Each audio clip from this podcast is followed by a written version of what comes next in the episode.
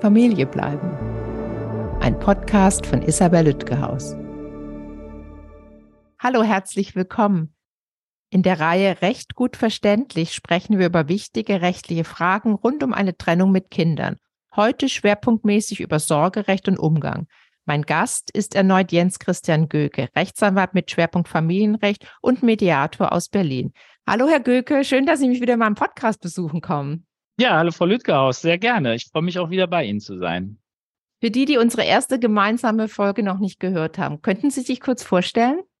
Ja, mein Name ist Jens Christian Göke. Ich bin Rechtsanwalt hier in Berlin und arbeite seit über 15 Jahren fast ausschließlich im Bereich des Familienrechts. Ich bin als Rechtsanwalt tätig und begleite halt Familien oder meine Mandanten in allen Fragen des Familienrechts, ob es nun Trennung ist, Scheidung ist, sorgerechtliche Fragen, Umgangsrecht. All das ist Teil meiner Aufgabe. Und äh, darüber hinaus bin ich noch Anwaltsmediator und begleite dann mediativ ähm, Eheleute oder Paare, die halt ähm, ihre Scheidungsfolgen miteinander einvernehmlich regeln wollen. Und äh, zusätzlich bin ich Dozent an der Volkshochschule, als aber auch, dass ich Inhouse-Schulungen bei Erziehungs- und Familienberatungsstellen anbiete, um die im Familienrecht zu coachen. Und heute bin ich bei Ihnen. Sehr schön, ich freue mich. Und zwar zum zweiten Mal. In unserer ersten Folge ging es ja um Familienwohnung und Trennung. Und so wichtiges Thema, gerade am Anfang, wenn der Umbruch stattfindet und für viele wirklich dann auch äh, lebensbedrohlich, wenn man nicht mehr weiß, ob man ein Dach über dem Kopf hat. Die erschien am 10.02.2023 und kann in meinem Podcast angehört werden. Heute möchte ich über Sorgerecht und Umgangsrecht mit Ihnen sprechen. Ich erlebe bei ganz vielen Eltern bei mir in der Mediation, dass sie denken, das ist irgendwie so ein Kuddelmuddel. Ja, und ja. Äh, tatsächlich kann man das ja ganz klar unterscheiden. Erklären Sie doch mal so, dass alle gut verstehen können, was für Sie der Unterschied zwischen Sorgerecht und Umgang ist.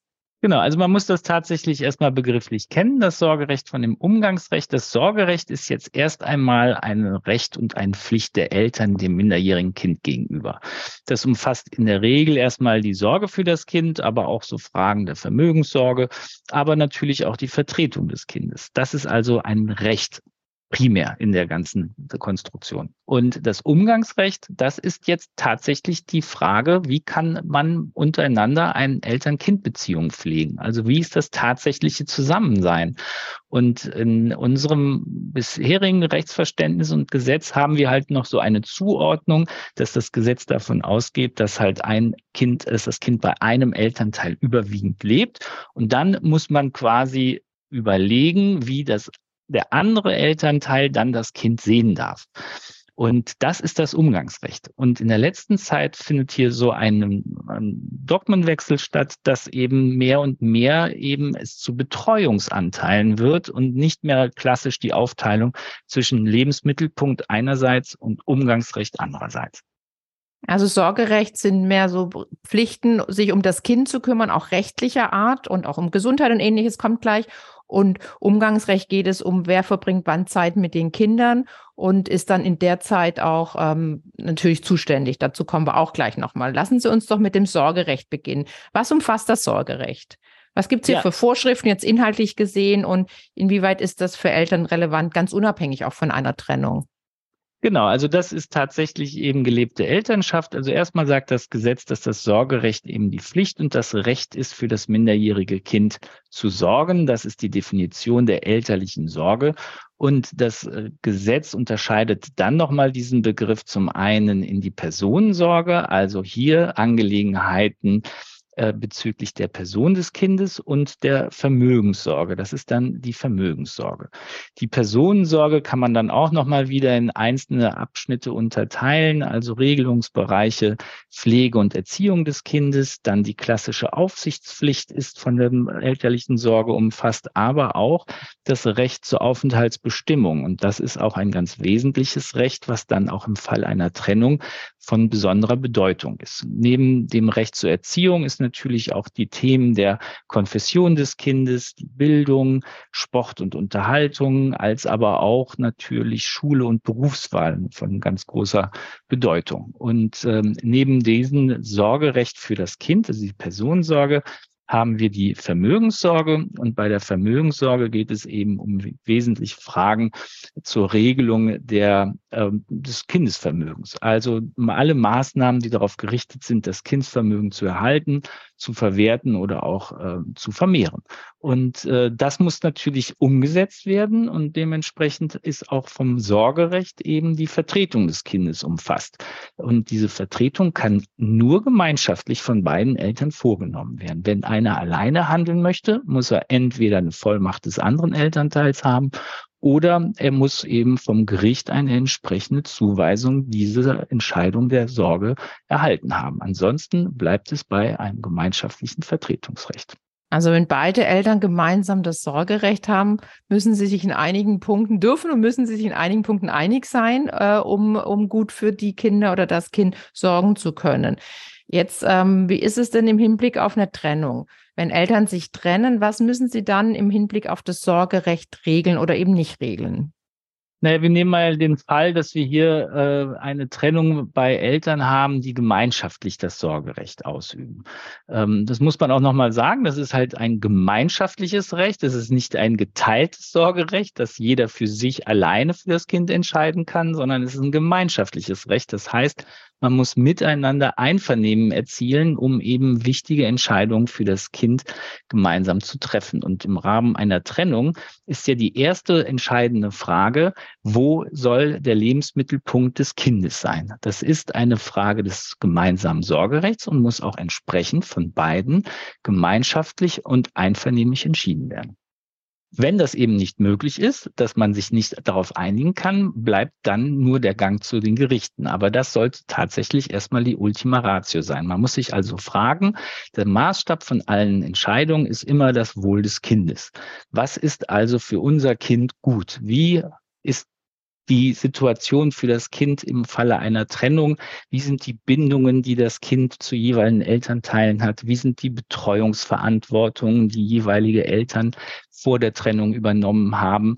Ähm, wie sehen die Wohnsituationen aus? Wie sieht die Schulsituation oder die Kita-Situation aus? All das sind dann Fragen, die die Eltern miteinander besprechen müssen, um dann einen Betreuungsplan zu entwerfen. Also wie soll das Kind betreut werden von den Eltern für den Fall einer Trennung, weil eben die gemeinschaftliche Trennung innerhalb einer Wohnung erst einmal nicht das Zukunftsmodell ist. Also das ist ja eine Übergangsphase. Ne? Und in dieser Phase muss man sich fragen, wie wollen wir leben? Und da muss natürlich das Kindswohl im Vordergrund stehen. Also muss man über die Betreuungsanteile als erstes eine Einigung finden.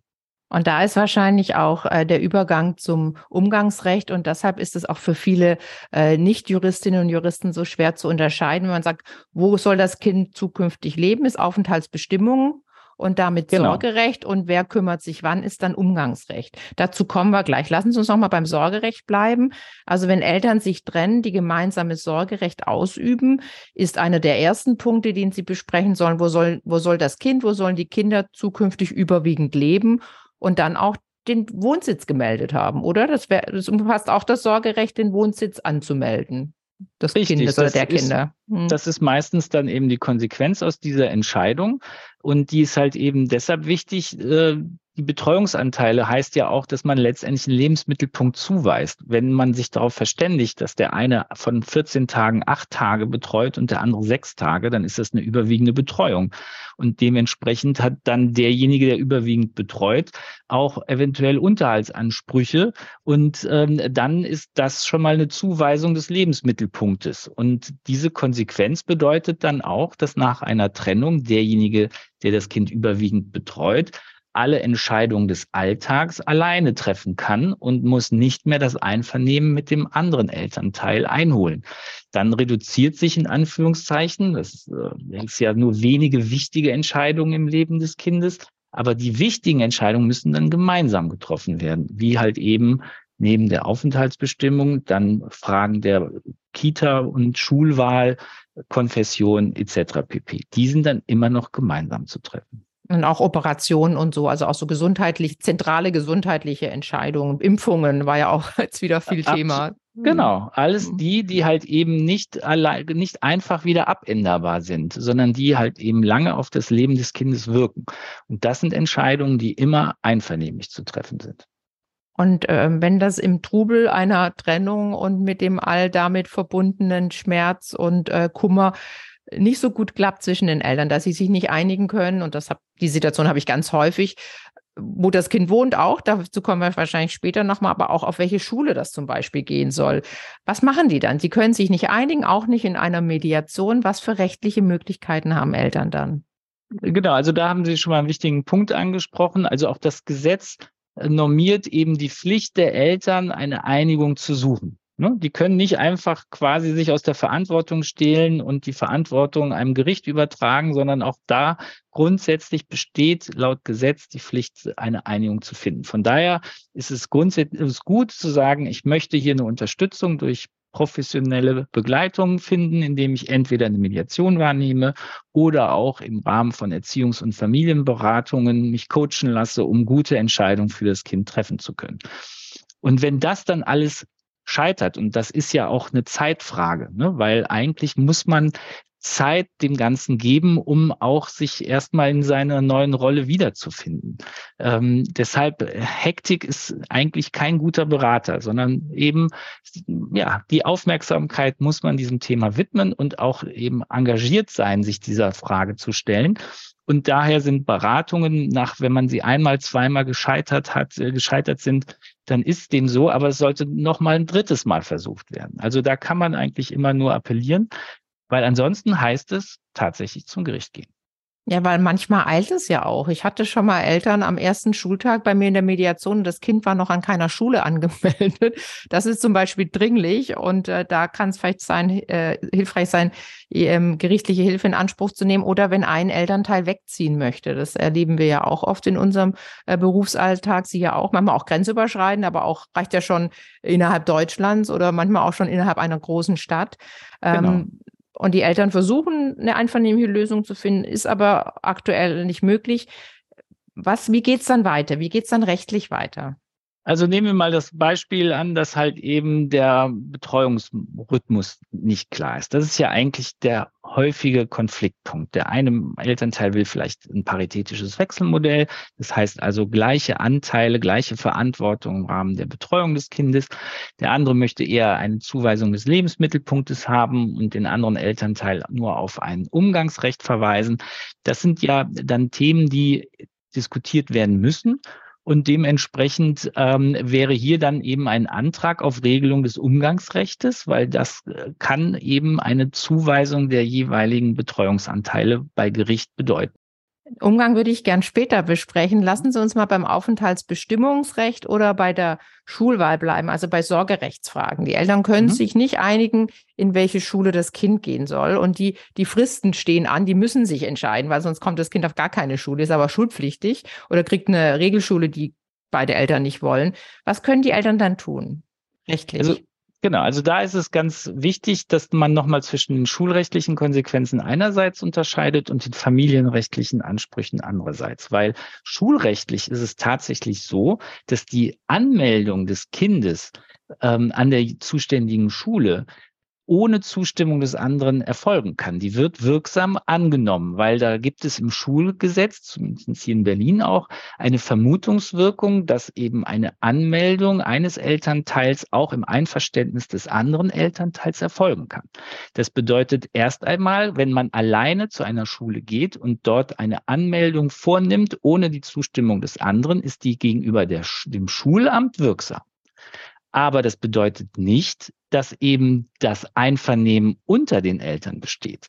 Und da ist dann natürlich Eile geboten, weil dann sagt der andere Elternteil, Moment mal, da habe ich doch gar keine Zustimmung für erteilt und jetzt fängt der Anmeldeprozess an der Schule an das äh, möchte ich nicht. Und dann muss er zum Familiengericht gehen und dann in der Regel eine einstweilige Anordnung beantragen, dass das Recht zur Entscheidung in Schulangelegenheiten ihm alleine übertragen wird, um halt mit dieser Rechtsmacht dann an das Schulamt heranzutreten und zu sagen, diese Anmeldung war unwirksam. Ich habe jetzt das Recht, darüber zu alleine zu entscheiden und entscheide die Anmeldung in der und der anderen Schule, die dann gewollt ist.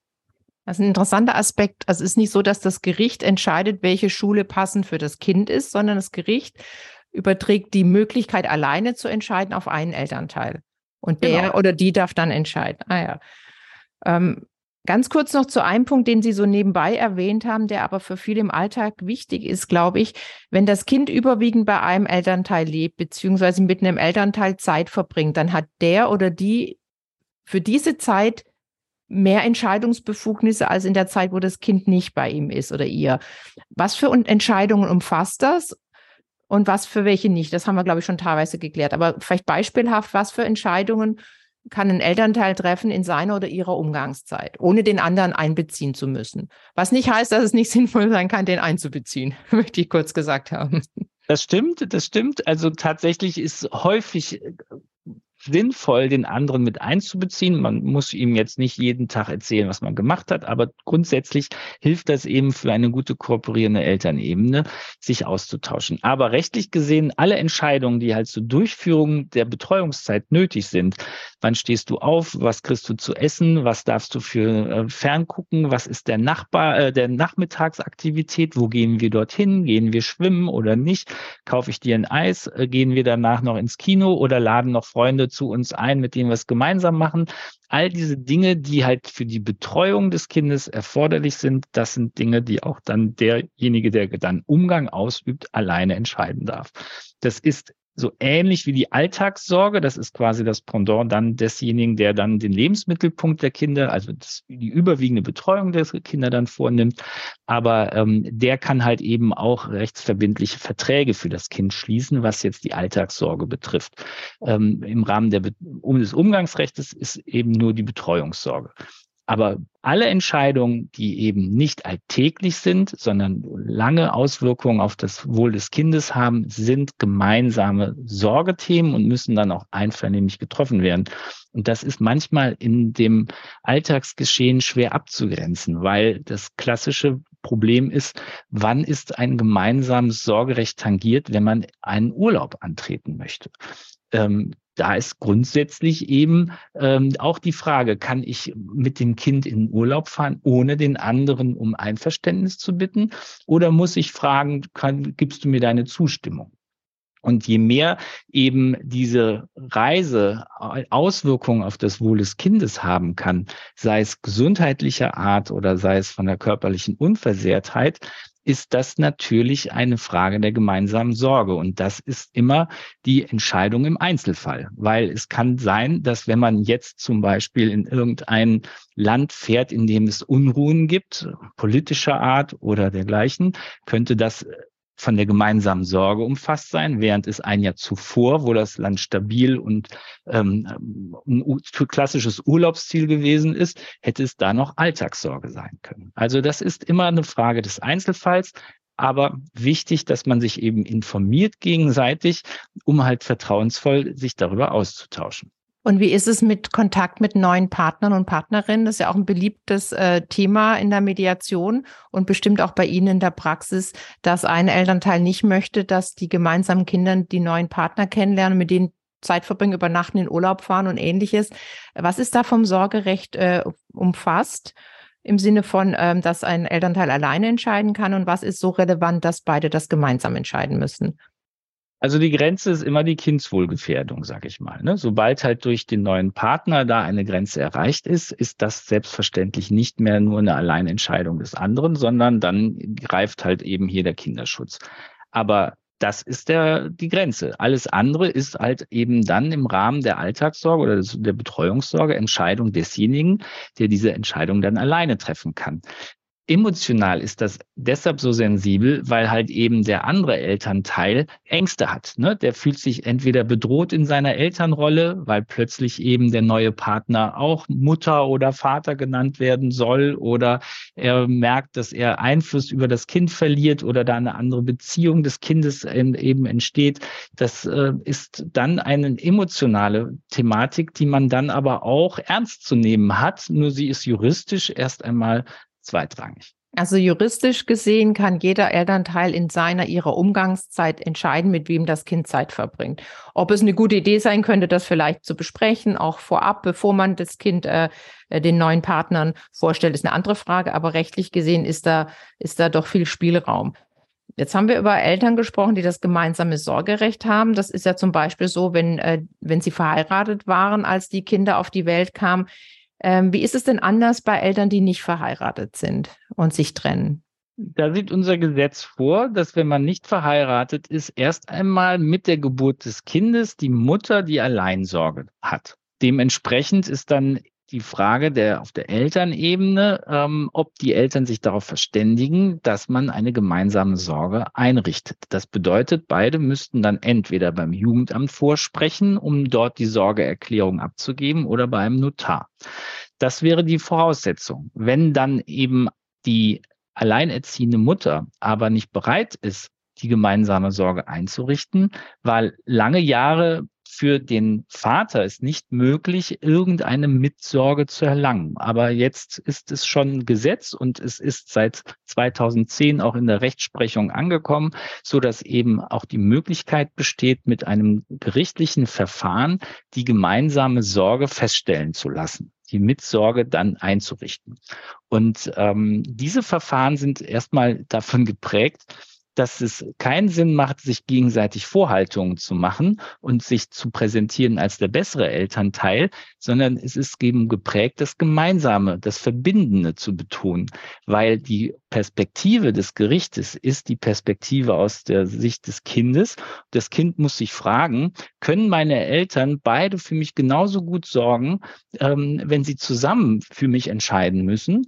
Oder ist es besser, wenn nur ein Elternteil für mich entscheidet? Weil wenn die beiden sich die ganze Zeit darüber streiten, was gut für mich ist, wird nichts passieren und das ist dann nicht gut für mich.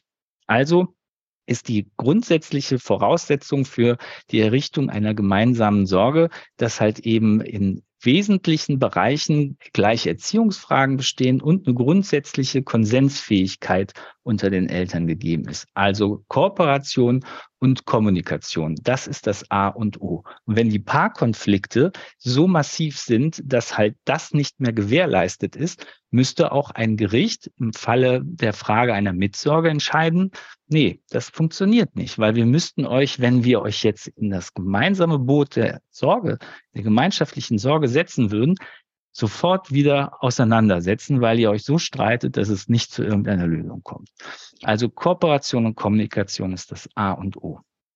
Das ist ja oft so, dass Paare, während sie zusammenleben, nicht oft, aber ich könnte mir vorstellen, öfter so gar nicht sich so viel Gedanken über Sorgerecht machen, weil sie sowieso gemeinsam entscheiden. Und dann kommt die Trennung, die vielleicht auch nicht äh, sehr einvernehmlich verläuft. Und dann äh, kommen die Komplikationen, die, die so eine Trennung mit sich bringt. Und dann ist äh, einerseits verständlich, dass die Gerichte sagen, wir geben euch nur gemeinsame Sorge, wenn ihr ähm, das auch gut hinbekommt, sonst steht ihr jeden zweiten Tag wieder bei uns vor der Tür. Andererseits ist das natürlich auch ähm, äh, schwierig. Insofern müssen wir gar nicht groß ausführen, aber insofern, dass angenommen ein Elternteil möchte nicht die gemeinsame Sorge, kann er oder sie das so eskalieren lassen, dass es auch nicht dazu kommt. Das ist ja auch was, was wir gleich bei äh, Umgangsmodellen besprechen können. Das ist gefährlich, wenn auch aus Sicht der Gerichte im Hinblick auf das Kindeswohl durchaus nachvollziehbar, oder? Naja, es ist immer ein dynamisches Verfahren, ne? weil wir regeln ja hier Dinge, die eben auch auf eine lange Sicht wirken. Und wenn es dann zu einer Trennung kommt und bis es dann zu einem Gerichtsverfahren kommt, da ist ja auch Zeit einfach, die dann eben äh, vergehen wird. Und dementsprechend ähm, kann es zu solchen strategischen Reaktionen kommen. Aber häufig ist das tatsächlich ja auch dieser Situation ähm, geschuldet, dass beide sich quasi in ihre Position bringen, um jetzt nun ein gerichtliches Verfahren zu führen. Und da ist es dann Aufgabe auch der ähm, Fachbeteiligten, wieder die Eltern in eine Kooperation zu bringen, um halt wieder den Blick für das Kind in den Vordergrund zu stellen und weg von diesen strategischen Überlegungen. Und ähm, da ist dann die Hoffnung, dass man auch durch Beispiele aus der Vergangenheit den Fachbeteiligten klar machen kann, dass eben auf der Elternebene durchaus Kooperation und Kommunikation möglich ist, die aber gerade eben durch den Konflikt auf der Paarebene nicht so sichtbar ist. Und das ist dann eben Aufgabe in so einem gerichtlichen Verfahren, diese Fähigkeiten sichtbar zu machen, um eben nicht strategisches torpedieren dann als die äh, Leitentscheidung für die Verfahren, für das Verfahrensende dann ähm, zu überlassen. Und das ist äh, ja Aufgabe so eines Gerichtsverfahrens. Ja, und auch der Anwältinnen und Anwälte. Und von Ihnen weiß ich ja, weil wir uns aus anderem Kontext schon kennen, dass Sie da auch sehr auf einvernehmliches Miteinander und Übernahme von Verantwortung äh, einwirken und, und dazu ermutigen.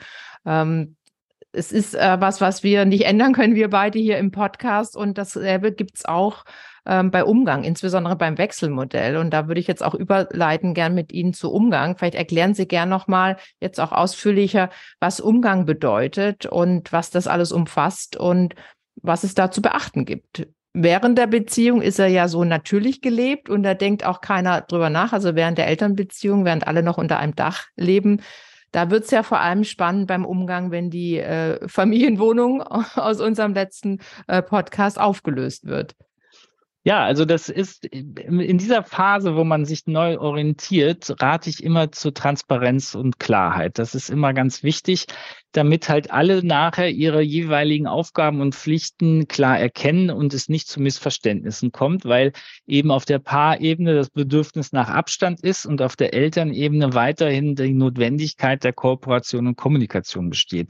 Und das muss eben überwunden werden. Wenn da so ein innerer Widerstand da ist, eigentlich will ich mit dem anderen jetzt gar nicht reden, ja, du musst mit ihm reden und das ist eben eine ganz wichtige Voraussetzung. Das heißt also, dass man, wenn man eben auseinandergeht, ist es gut, an einer Elternvereinbarung zu arbeiten, die halt erstmal eine klare Zuweisung der jeweiligen Verantwortlichkeiten ähm, feststellt.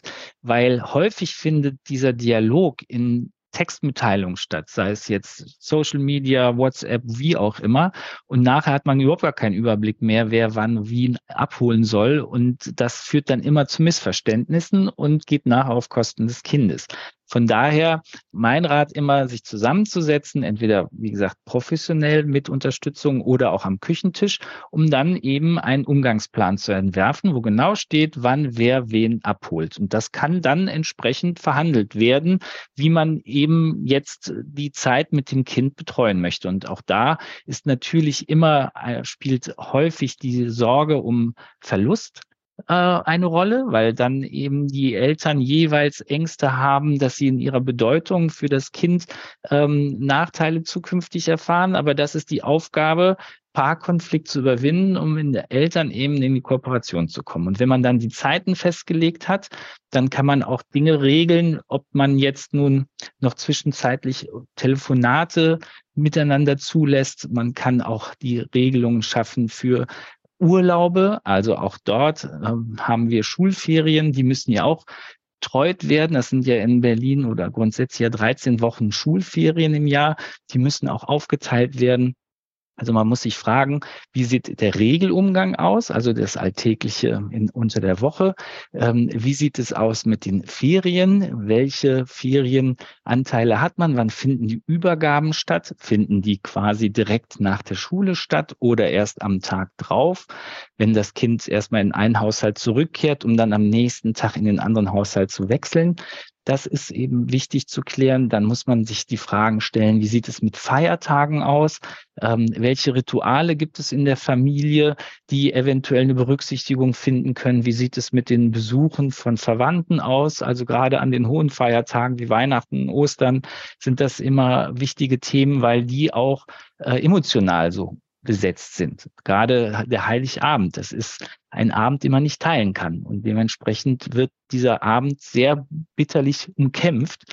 Und da kann man auch ähm, nur den Eltern Mut machen, auch mal neue Rituale auszuprobieren. Dass halt eben es nicht nur der Heiligabend sein muss, sondern man kann auch mit den Kindern in zwei verschiedenen Haushalten unter den gegebenen Feiertagen dann andere Rituale entwickeln, die dann auch für die Kinder die gleiche Geborgenheit und das gleiche Strahlen in den Augen auslöst. Also, ne, das sind eben Fragen, die man dann klären muss. Gut ist auch, wenn man die Übergabemodalitäten klärt. Also wie sieht es aus? Welche Kleidung müssen übergeben werden? Ist es nötig? Weil derjenige, der halt eben auch Unterhalt zahlt, zahlt ja auch quasi für die Kleidung mit. Und bei, da kommt dann halt oft bei denjenigen, die halt einen hohen Umgang haben, der über das übliche Maß hinausgeht, dann aber noch unterhaltsrechtlich weiterhin Unterhalt zahlen müssen. Da ist viel Frustration, weil sie sich sehr engagieren auf der Betreuungsebene, gleichzeitig den Unterhalt zahlen und wenn Sie dann auch noch das Gefühl haben, dass Sie ähm, Kleidung kaufen müssen, weil Sie nicht entsprechend von dem betreuenden Elternteil wettergerechte Kleidung bekommen, dann ist das ein Konfliktpotenzial. Und das muss auch vermieden werden. Auch das kann man in Elternvereinbarungen regeln.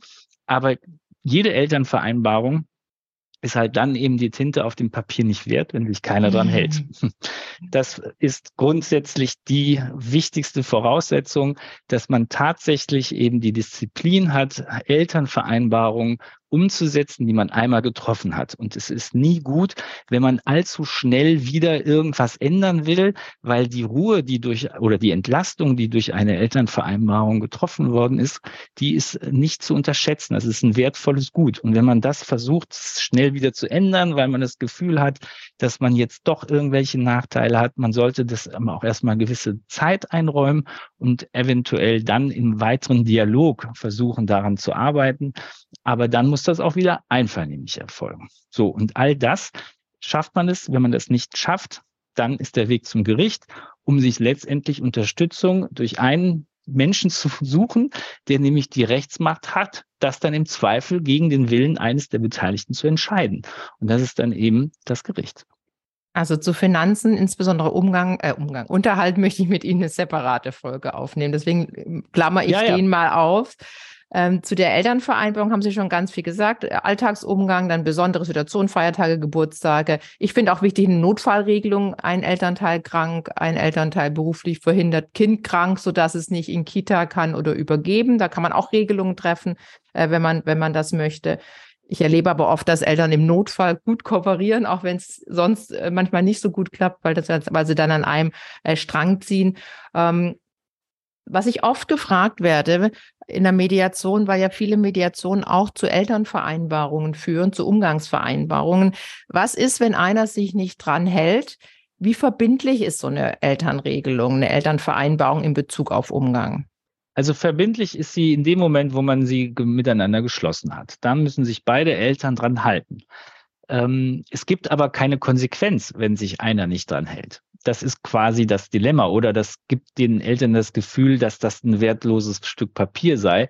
Das, dem ist aber nicht so. Es ist eine verbindende, verbund, äh, verbindliche Regelung, die auch am Küchentisch getroffen werden kann. Der Unterschied zu einem Gerichtsbeschluss oder zu einem gerichtlich äh, gebilligten Elternvereinbarung vor Gericht ist, dass eben die Möglichkeiten, die man bei Gericht durch Beschluss oder durch diese Elternvereinbarung bekommen hat, dass die vollstreckbar sind. Man könnte also, wenn man einen entsprechenden Beschluss bei Gericht erwirkt hat, der diese Umgangszeiten festlegt, könnte man eben ein Ordnungsgeld beantragen, wenn einer von den Eltern sich nicht an die dort festgelegten Verpflichtungen hält. Das ist wie ein Bußgeld, sage ich jetzt mal. Ne? Man sagt also, er hatte letzten, die Mutter hätte letzten Sonntag, äh, Freitag das Kind herausgeben müssen, hat sie nicht zum Umgang. Jetzt möchte ich ein Ordnungsgeld beantragen, das äh, empfindlich ist, damit halt eben A, sie geahndet wird für Verhalten zuletzt und B, es zukünftig unterlässt, wieder das Kind nicht herauszugeben. So, das ist der Sinn und Zweck eines Ordnungsgeldes. Ähm, und äh, gleichzeitig könnte man auch ein Vermittlungsverfahren auch dann bei Gericht beantragen, um halt nochmal mit Fachbeteiligten darüber zu sprechen, woran es denn gehakt hat, dass man diese Vereinbarung oder diesen Beschluss nicht hat umsetzen können. Aber ansonsten ändert es nichts an der Verbindlichkeit, die halt getroffen worden ist, selbst wenn es eine Vereinbarung am Küchentisch gewesen ist. Angenommen, ein Paar, um es nochmal äh, richtig zu verstehen oder besser zu verstehen, angenommen, ein Paar macht eine Umgangsvereinbarung in der Mediation oder am Küchentisch oder woanders. Einer von beiden hält sich nicht mehr dran, der andere geht zu Gericht und sagt, schau mal, wir haben hier Wechselmodell vereinbart. Wir kommen gleich noch zu den einzelnen Modellen. Jetzt will der oder die nicht mehr. Sagt andere, ja, ich will nicht mehr, weil das Kind das nicht will. Das kommt immer völlig äh, verstört nach Hause oder ähnliches. Was macht dann das Gericht? Sagt dann, nee, nee, ihr habt das hier vereinbart, das wird jetzt durchgezogen oder, oder wie geht dann ein Gericht vor? Also was hat jemand, der ähm, eine Elternvereinbarung, eine beschlossene, weiter umsetzen möchte, von einem Gericht zu erwarten? Naja, das Gericht würde hier erstmal sich immer nach der Frage des Kindswohls orientieren, ne? weil im Prinzip könnte, ähm, sagt ja ein Elternteil, wir haben hier eine Vereinbarung und die haben wir beide als Eltern getroffen und deshalb ist das im Wohl, zum Wohl des Kindes. Das ist die Einsicht eines Elternteils. Und da sagt der andere Elternteil, nee, nee, nee, das Kind hat halt entsprechende Reaktionen gezeigt, es äh, fühlt, ist belastet durch die Wechsel. Und aus diesem Grunde bin ich der Auffassung, dass diese geschlossene Elternvereinbarung eben nicht dem Wohl des Kindes entspricht. Und dann ist es Aufgabe des Gerichtes, ähm, den Sachverhalt und äh, aufzuklären, um einen, einen, einen Schluss über das Kindswohl zu treffen. Ne? Was ist das Kindswohl? Und äh, dann äh, nimmt das Gericht halt eben auch die Hilfe von dem Jugendamt in Anspruch. Das heißt, das Jugendamt wird beteiligt an dem Verfahren. Das Jugendamt lädt die Eltern zu einem Gespräch ein, um eben die Situation zu erfahren und würde aus ihrer Fachsicht auch eine entsprechende Empfehlung dann schreiben. In vielen Verfahren wird auch ein Verfahrensbeistand bestellt, der also als Anwalt des Kindes tätig ist und würde entsprechend entsprechend auch die einzelnen Familienmitglieder und natürlich das Kind kennenlernen und auch einen Bericht dem Gericht schreiben und auch eine Empfehlung aussprechen. Und dann lädt das Gericht alle Beteiligten zum Gespräch ein. Und diese Anhörung dient auch dazu, um halt eben das Kind anzuhören, als aber auch die beiden Elternteile kennenzulernen. Also was sind das für Persönlichkeiten, damit das Gericht sich ein umfassendes Bild von der Familie machen kann. Also hat man den Eindruck aus der Anhörung, man hat die Schriftsätze der Anwälte oder Anwältinnen, dann hat man eben noch die Berichte vom Jugendamt und vom Verfahrensbeistand und all das fließt dann nachher in einer Gesamtbewertung ein, was dann das Beste fürs Kind ist. Und mit diesen ganzen Informationen werden die Eltern auch immer wieder ermutigt, auch äh, Vereinbarungen dann zu treffen, die eben dann vor Gericht auch entsprechend gebilligt werden können, um diese Möglichkeit zu bieten, auch im Anschluss vollstreckbar zu sein.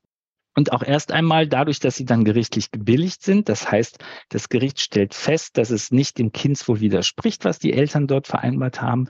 Mit dieser Grundlage ist auch damit so eine gewisse Beständigkeit geschaffen, weil wenn dann im Anschluss ein anderer Elternteil sagt, nee, das möchte ich doch nicht, dann sind die Hürden, um das abzuändern, juristisch strenger.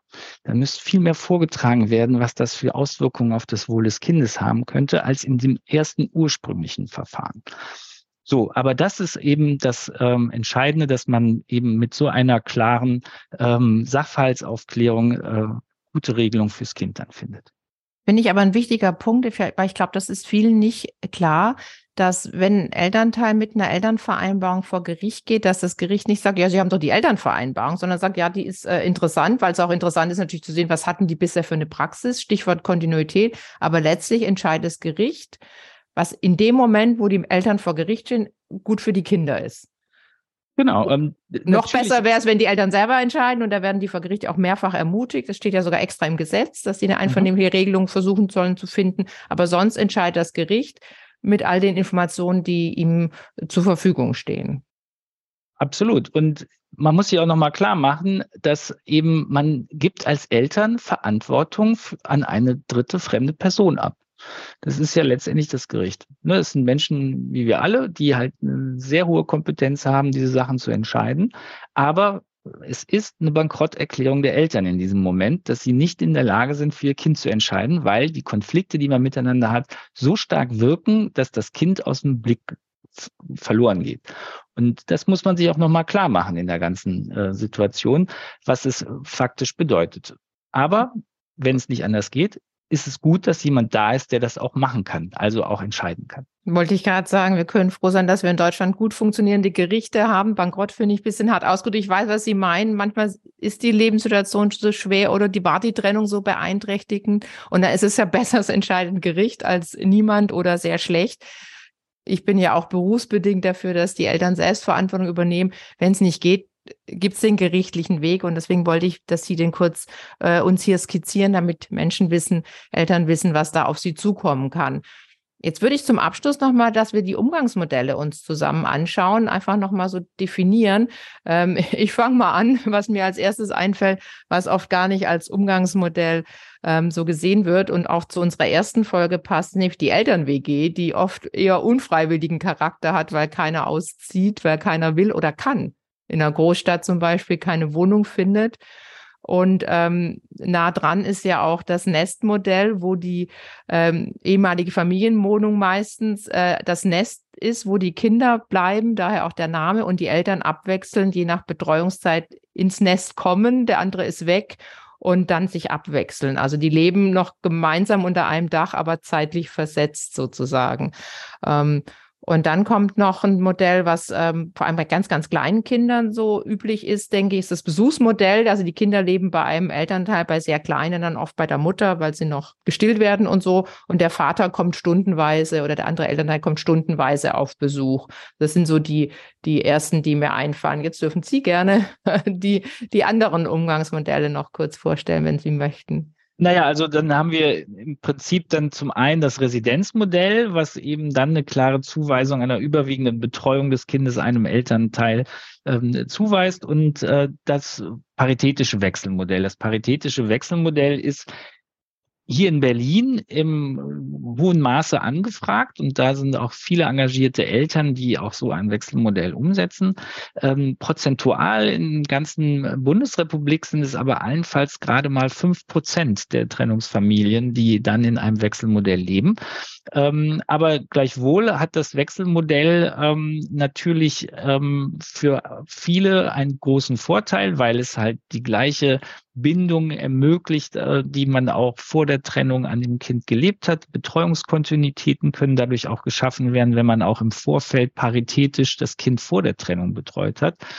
Ähm, für andere ist es das eher ein Gefühl von, naja, die Lebensmittelpunkt, das Kind wird quasi zerrissen, weil es zwischen zwei Lebensmittelpunkten immer hin und her wechseln muss. Und ähm, auch da muss man eben tatsächlich immer auf den Einzelfall gucken.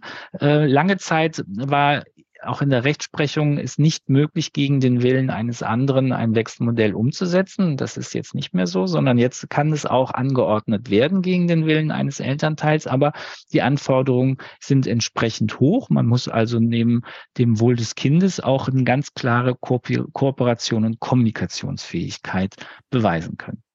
Da sind wir beim ähnlichen Punkt wie vorne oben, vorhin, vorhin oben beim äh, oben, vorhin beim äh, Sorgerecht, dass auch hier passieren kann, dass der Elternteil der Wechselmodell nicht möchte, strategisch äh, eine Eskalation anstrebt, wodurch dann das Gericht sagt, ähm, nee, sie verstehen sich zu schlecht für ein Wechselmodell, aber auch das können wir nicht lösen. Man muss auch wirklich sagen, dass die Gerichte, ich weiß nicht, wie Sie das sehen, da enorm unterschiedlich entscheiden. Das ist noch keine Einheitlichkeit. Also wenn jemand vorhat, das äh, Wechselmodell gegen den Willen des anderen Elternteils durchzusetzen, ist es sehr schwer vorhersehbar, äh, was die Gerichte da ähm, entscheiden werden, weil das auch oft Ansichtssache ist und natürlich alle Einzelheiten auch des, äh, des jeweiligen individuellen Falls äh, berücksichtigt werden. Genau das ist der Punkt. Der Einzelfall ist immer ausschlaggebend. Es haben sich schon so Kriterien ähm, entwickeln, durchgesetzt, die natürlich zur Bewertung eines Wechselmodells, zu einer Anordnung eines Wechselmodells ähm, anzuwenden sind. Ähm, nur die helfen dann abstrakt wenig, ne? weil man muss ja tatsächlich in die Familie schauen, wie sieht's denn genau mit dieser Familie aus, wie ist da die Kommunikation, wie ist die Kooperation, wie sind die Bindungen der Eltern an das Kind, wie sind die Betreuungsverhältnisse in der Vergangenheit gewesen, was ist auch der Wille des Kindes. Auch das ist ein ganz entscheidender Punkt. Und je älter die Kinder sind, desto beachtlicher ist dieser Wille. Und wenn es zielstrebiger Wille ist, wenn er autonom ist und wenn er stabil ist, dann hat der auch schon wesentlich wichtige Bedeutung, wenn die Kinder eben durchaus zwölf Jahre alt sind. Ja, aber ähm, auch hier muss man eben immer im Einzelfall schauen. Und das ist die Aufgabe einer der allen Fachbeteiligten, ob es jetzt Gericht ist oder Jugendamt oder Verfahrensbeistand und natürlich letztendlich auch der Eltern. Ich habe eben eine Folge aufgenommen mit Marianne Nolde zum Wunsch der Kinder. Ähm, eher so aus äh, kinderpsychologischer Sicht. Wie ist denn das rechtlich? Ab wann werden denn die Kinder mit ihren Wünschen vor Gericht oder vom äh, Verfahrensbeistand wirklich gehört und auch äh, berücksichtigt? Also ab drei Jahren werden die Kinder angehört. Das heißt also, dass man die Kinder tatsächlich dann mit der, also dass das Gericht die Kinder kennenlernt. Und je älter Kinder werden, desto beachtlicher wird der Wille. So, und zwischen drei und zwölf Jahren ist ja noch ein großer Unterschied. Das heißt, in dem Alter von drei Jahren kann man davon ausgehen, dass eigentlich der, die Anhörung eher dient, das Kind kennenzulernen, zu sehen, wie es vielleicht auf andere Elternteile reagiert. Also das ist jetzt keine, keine Verhörssituation, das muss man sich ganz klar machen. Ähm, und je älter aber die Kinder werden, desto wichtiger wird auch, was die für Vorstellungen haben. Und das ist auch Aufgabe des Gerichtes, diesen beachtlichen Willen dann auch einzubringen. Der ist nicht streitentscheidend. Ne? Also je älter die Kinder werden, desto streitentscheidender wird er, sage ich jetzt mal. Aber ähm, natürlich ist es immer ein Gesamtblick. Und äh, da ist es dann Aufgabe, da äh, gut reinzuhorchen, was die Kinder dem Gericht mit auf den Weg geben, um zu schauen, was auch, weil es ist ja, die Kinder sollen ja zu selbstbestimmten Wesen erzogen werden. Und es ist wichtig, dass die merken, wenn sie eine Vorstellung haben, die ihnen wichtig ist, dass auch die Erwachsenenwelt darauf Rücksicht nimmt. Das äh, ist gut für deren Entwicklung, diese Selbstwirksamkeit zu spüren. Und deshalb ist es ganz wichtig, dass die Kinder sich auch in solche Verfahren einbringen können. Wobei natürlich da die Beeinflussung, ob bewusst oder unbewusst, oder auch die Rücksichtnahme auf einen Elternteil, von dem Kinder vielleicht denken, der oder die braucht mich mehr, äh, die ist einsamer oder der ist einsamer, da eine große Rolle spielen. Das ist auch eine extra Folge wert. Und auch die von Frau Nolde kann ich da sehr empfehlen, wo wir das besprechen. Ähm, und ich kann mir vorstellen, dass bei einem 14, 15, 16, 17-Jährigen nicht mehr gegen dessen oder deren Willen ein Umgangsmodell durchgeführt werden kann. Das, äh, da spielen die nicht mehr mit und das vermute ich mal, können Sie gerne noch was dazu sagen, sehen die Gerichte auch so. Da würde ich äh, Ihnen auch recht geben. In diesem Alter, wenn die ein Umgangsmodell leben müssten, was sie nicht wollen, dann tun die das auch nicht. Und dementsprechend ist es da schon in dem Alter ganz entscheidend, was die Kinder wollen. Ich erlebe ganz oft in Mediation, vielleicht jetzt zum Abschluss noch, dass Eltern auch nicht wissen, wie es weitergeht, weil äh, frisch getrennt, sie gerade vielleicht eine ausgezogen, irgendeine Übergangswohnung, man weiß nicht, wie es beruflich weitergeht, wie es mit neuen Partnerschaften weitergeht, ob jemand nochmal umzieht und so ganz viele Unbekannte und gleichzeitig müssen die eine Lösung finden für ihre Familienzukunft, für das Fundament ihres Familienlebens in Bezug auf Umgang. Und ich erlebe, dass da Übergangslösungen hilfreich sein können, weil man ja auch nicht weiß, wie kommen die Kinder zum Beispiel im Wechselmodell um und wie oft und wie ist Übernachten beim anderen Elternteil. Was sind denn Ihre Erfahrungen mit äh, Übergangslösungen?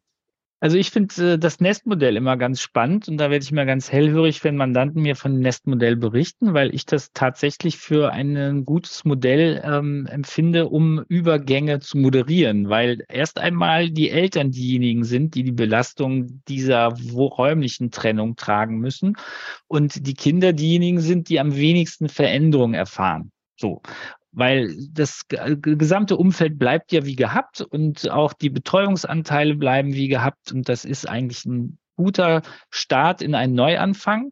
Der ist aber besonders kostspielig, weil halt meistens, also mindestens drei Wohnungen nötig wären, um das Modell gestalten zu können. Und das kann sich in seltensten Fällen eine Familie auf lange Sicht äh, erlauben.